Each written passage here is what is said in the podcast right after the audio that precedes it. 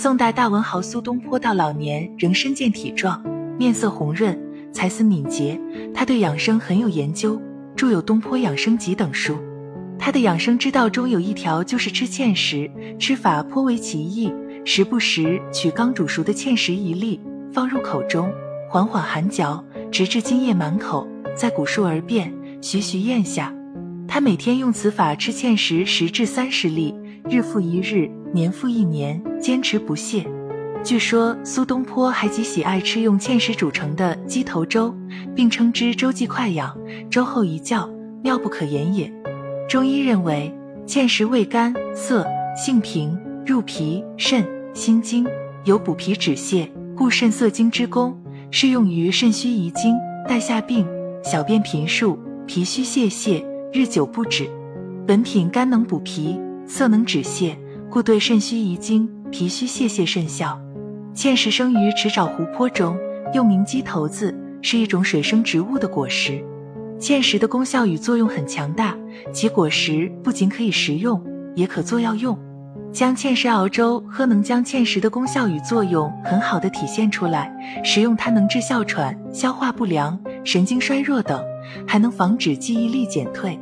古药书中称，芡实是婴儿食之不老，老人食之延年的佳品。而西方的营养学则认为，芡实中所富含的淀粉可以为人体提供能量，多种的维生素和碳物质则能补充人体所需的营养。芡实补而不峻，防燥不腻，一般人群均可放心食用。芡实具有补脾止泻、益肾固精、祛湿止带等作用。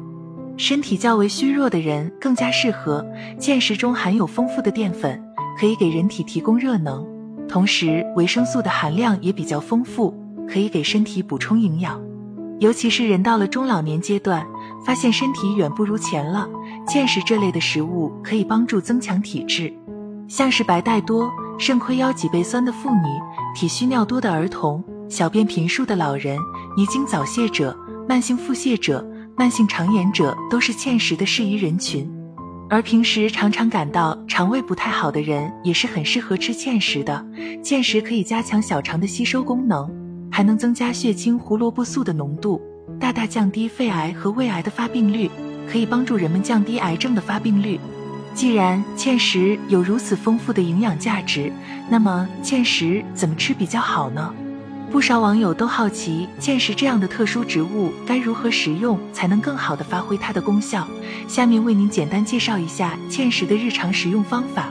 七宜饼：芡实一百八十克，鸡内金九十克，白面粉二百五十克，白糖适量。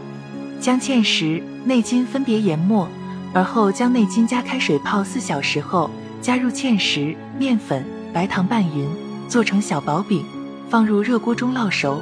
分次服食，可益气消痰，适用于胸部满闷、胁下疼痛、痰嗽不止等。茯苓皂化膏：茯苓、莲子、山药、芡实各十克，大米一千克，白糖五百克。